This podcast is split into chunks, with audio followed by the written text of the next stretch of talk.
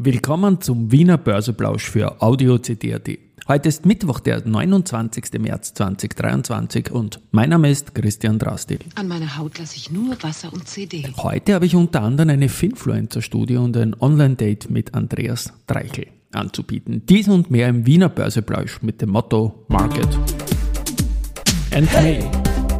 Here's Market and Me, podcasting for equity. Hey,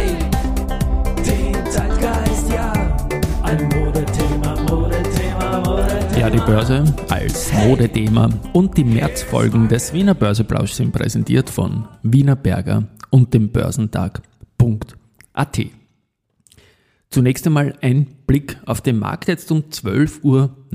Der ATX, der ist bei 3098,45 Punkten, ein Plus von 1,15 Prozent. Auf der Gewinnerseite heute die AT&S, die zuletzt deutlich verloren hat, heute mal mit 3,09 Prozent äh, erholt.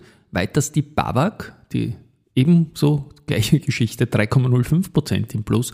Und die Lenzing mit 2,6 Prozent. Im Plus auf der Verliererseite nur zwei Titel heute, der Verbund mit minus 0,8 Prozent und die SBO mit minus 0,7 Prozent.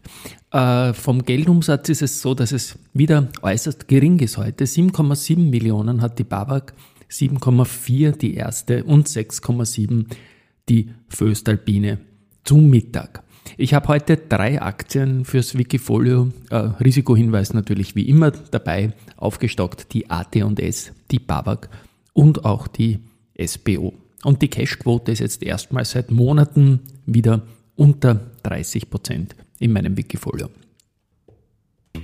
Keine harte Pause, Geschichte wird gemacht, CD Ja, ein wenig Börsegeschichte haben wir auch am 29.03. und zwei, zwei T-Aktien, die beide nicht mehr an der Wiener Börse sind. Am 29.03.2001, vor 22 Jahren, ist Teletrader an die Börse gegangen und am 29.03.2007, vor 16 Jahren, die THI Diekholz International an die Wiener Börse gegangen.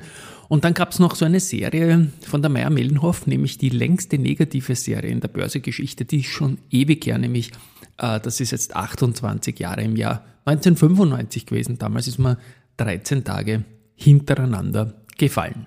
Gut, in der Anmoderation habe ich gesagt, es gibt eine Finfluencer-Studie und zwar ist die von der Monika Kovarova-Simmerjak von der FH St. Pölten. Die FH St. Pölten wird auch einer der zehn Partner für den Wissenspodcast sein, der im April startet mit wöchentlichen Folgen. Da sage ich mal Danke dafür. Die Studie werden wir uns da auch anschauen und äh, besprechen. Die ist jetzt schon zum Teil im Going Public Magazine in einer Kurzversion erschienen, im E-Magazine und im Print. Und das werde ich dazu in den Shownotes verlinken. Aber ich denke, die Monika wird auch mal für eine Podcast-Folge zu Gast kommen.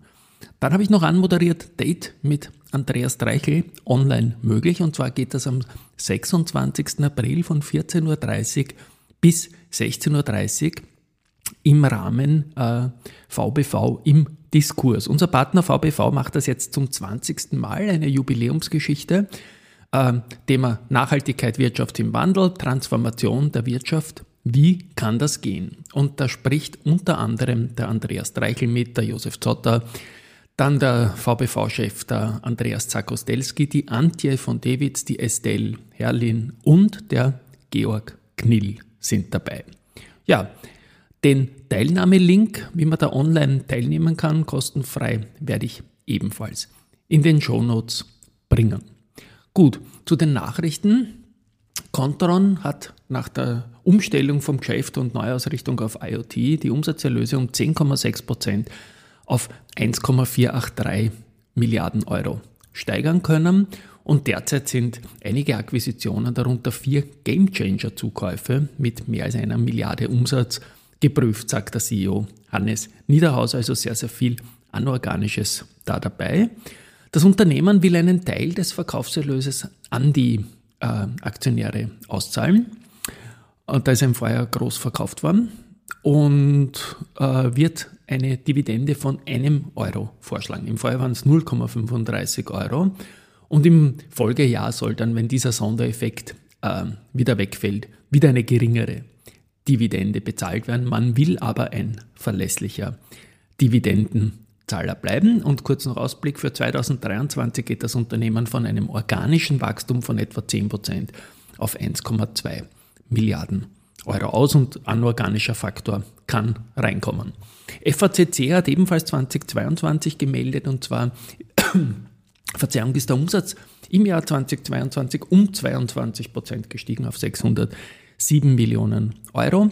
Das operative EBIT ist wieder im Plus mit 5,5 Millionen. Das waren 2021 minus 25,1 Millionen Euro.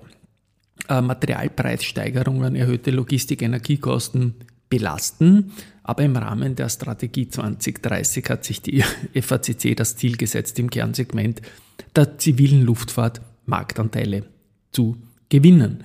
Und bis zum Ende des Jahrzehnts, also eh 2030 dann, sollen circa 20 Prozent des Umsatzes aus den Bereichen Urban Air und Space kommen. Es ist ein Ausbau der Belegschaft um weitere 600 Mitarbeiterinnen geplant, also das ist mächtig und eine gute Nachricht auch für Arbeitssuchende und den Standort. Äh, das Wachstum soll in eine Steigerung der Profilität gehen und ein höheres EBIT umgesetzt werden können. Bei Wienerberger ist es so, dass im Zeitraum 21, 31. März sorry, bis 3. Mai eigene Aktien erworben werden können, wieder so ein Programm. Es geht um maximal eine Million Aktien und damit um 0,9 Prozent vom Grundkapital zu einem Kurs von maximal 32,5 Euro. Die Aktien sollen sowohl als Transaktionswährung für Unternehmensakquisitionen, hat man zuletzt schon mal gemacht, als auch zu anderen Zwecken eingesetzt werden. RHI Magnesita hat eine Akquise gemacht und zwar die Dalmia GSB Refractories GmbH wurde für 13 Millionen Euro in Cash gekauft. Das ist ein Unternehmen, das in Bochum in Deutschland äh, ansässig ist und monolithische Lanzen und andere vorgefertigte Produkte für europäische Stahlkunden da anbietet. Gut, ein Aktienkauf ist noch zu melden von dem neuen Unternehmen, den 41. Unternehmen im ATX Prime seit einer Woche gelistet, Austria Card. Und da hat der Nikolaus Lykos, der Vorstand, hat Aktienkäufe gemeldet und zwar da gleich 9200 Stück zu 11,84 Euro über die Börse gekauft, aber leider nicht in Wien, sondern in Athen. Aber er ist Grieche und er darf das. Aber wir wollen natürlich Umsätze da in Wien sehen und diese 9200 sind auf jeden Fall ein schönes Commitment. Und abschließend habe ich hier das falsche Jingle-Ding, weil ich auf der falschen Bank bin. Aber jetzt stimmt's. Research-Musik. RHI Magnesita. Äh, na, sorry, das war auch die, der, der Kauf in Bochum. Jetzt habe ich mich selbst verwirrt, aber jetzt bin ich's. Bader bestätigt AMS Osram mit Kaufen und kürzt das Kursziel von 15,8 auf 11,2 Schweizer Franken.